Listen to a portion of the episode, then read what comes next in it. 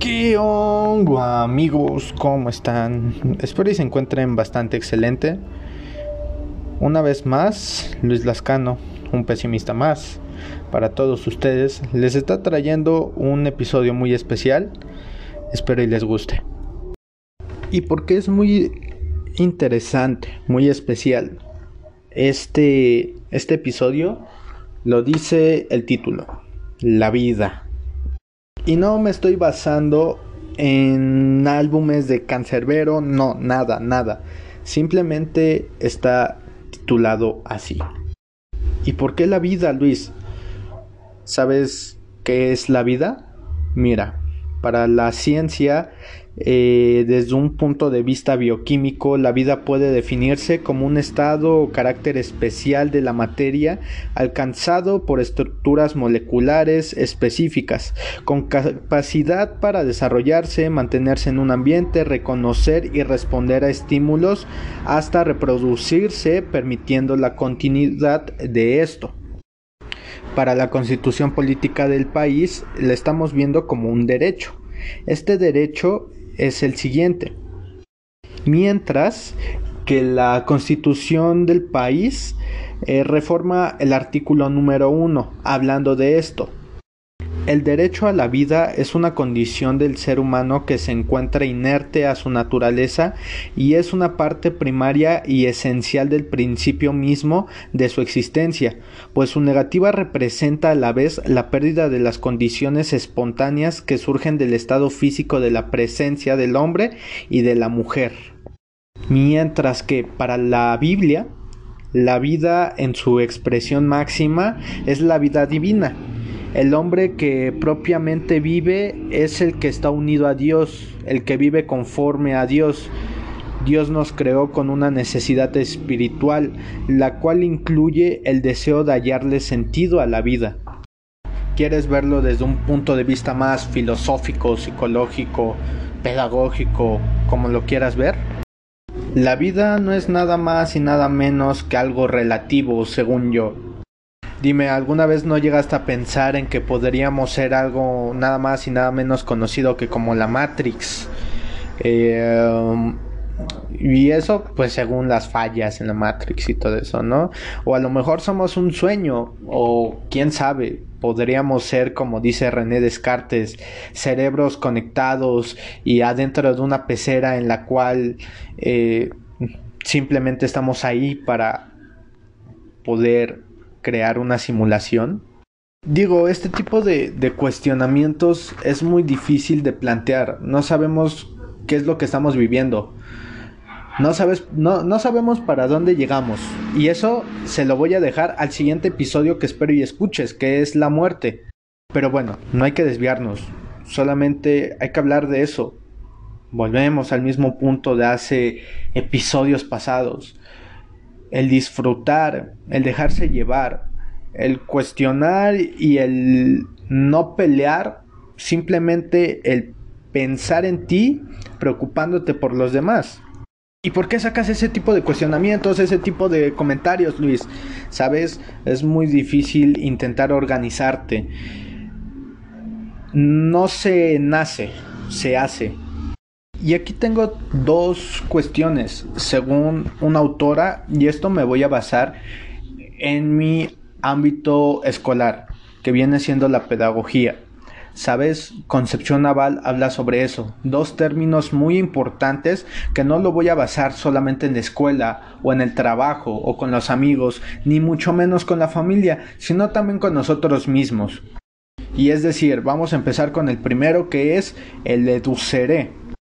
Güey, ¿qué significa eso? El deduciré no es nada más y nada menos que, que guiar, que conducir a esa persona, no importa si hablamos de manera eh, de tercera forma, de tercera persona o hablamos en primera persona, simplemente es guiar y conducir. Y hablamos también del educaré, la manera en cómo extraes esa información para analizar qué estás haciendo bien y qué estás haciendo mal. Y, aquí es donde deberíamos de entrar con los las siguientes problemáticas. Yo tengo tres cosas. Es decir, Tienes, tienes tres aspectos por los que debes de luchar. El primero son tus emociones. La segunda, no pelear, sino controlar los comentarios de la gente. Comentarios y críticas, puntos de vista, eh, consejos, etcétera y la tercera que vendrían siendo tus sueños. Y si los vas eh, midiendo de esa manera, sería una orden de la manera siguiente. Número uno, tus emociones. ¿Por qué? Si no puedes luchar contra ti o contra, contra estas mm, emociones positivas y negativas, no vas a poder cumplir tus sueños. Número dos, vienen tus sueños, tus planes, tus metas, tus objetivos. Es decir, si de plano no puedes con esa desidia, con ese conformismo, y no quiero verlo de una manera mediocre, sino de una manera de, de superación, si no puedes contra eso, estás estancado en un mundo de ensueño, en una utopía en tu mente. Y como tercer eh, factor por el cual debes de luchar en este orden sería la parte de las críticas desde lo positivo hasta lo negativo en base a terceras personas y hablamos de amigos, de familia, de compañeros de escuela, de trabajo, jefes, etc. Y no me refiero a manda la fregada a todos, no, ni que te importe un carajo, simplemente analízalo.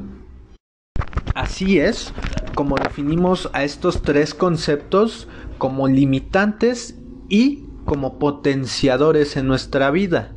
Y como punto de referencia, el teniente y autor McRaven, quien hace eh, el libro Haz tu cama o tiende tu cama, habla sobre estos puntos. Sabes, el primer punto al cual me dejaría llevar y estaría bastante emocionado si pudiera resolver sería la parte de los golpes bajos.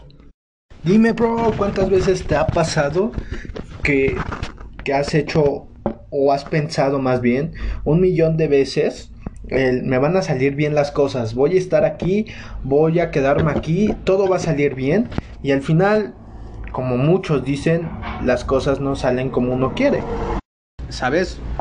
A veces este tipo de golpes bajos llega desde lo más condicional hasta lo que conocemos como comparación.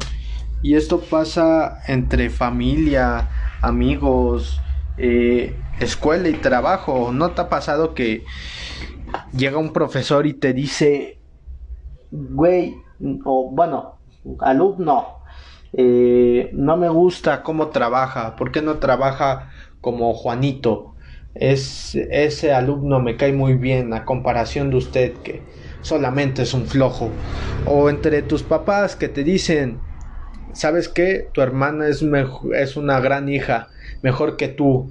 O tu hermano, o no lo sé. Y no hablo sobre el cambiarlo para que, porque nos afecta, no. Simplemente es el, intentar analizar ese tipo de cosas nosotros como personas. ¿Y por qué llega el término de eh, que la vida es relativa? La vida no tiene sentido y que no sé qué. No, la vida tiene mucho sentido. La vida es relevante por la parte de que al final no nos vamos a llevar nada. Es más, no vamos a estar en el momento en el que nos entierren o nos cremen.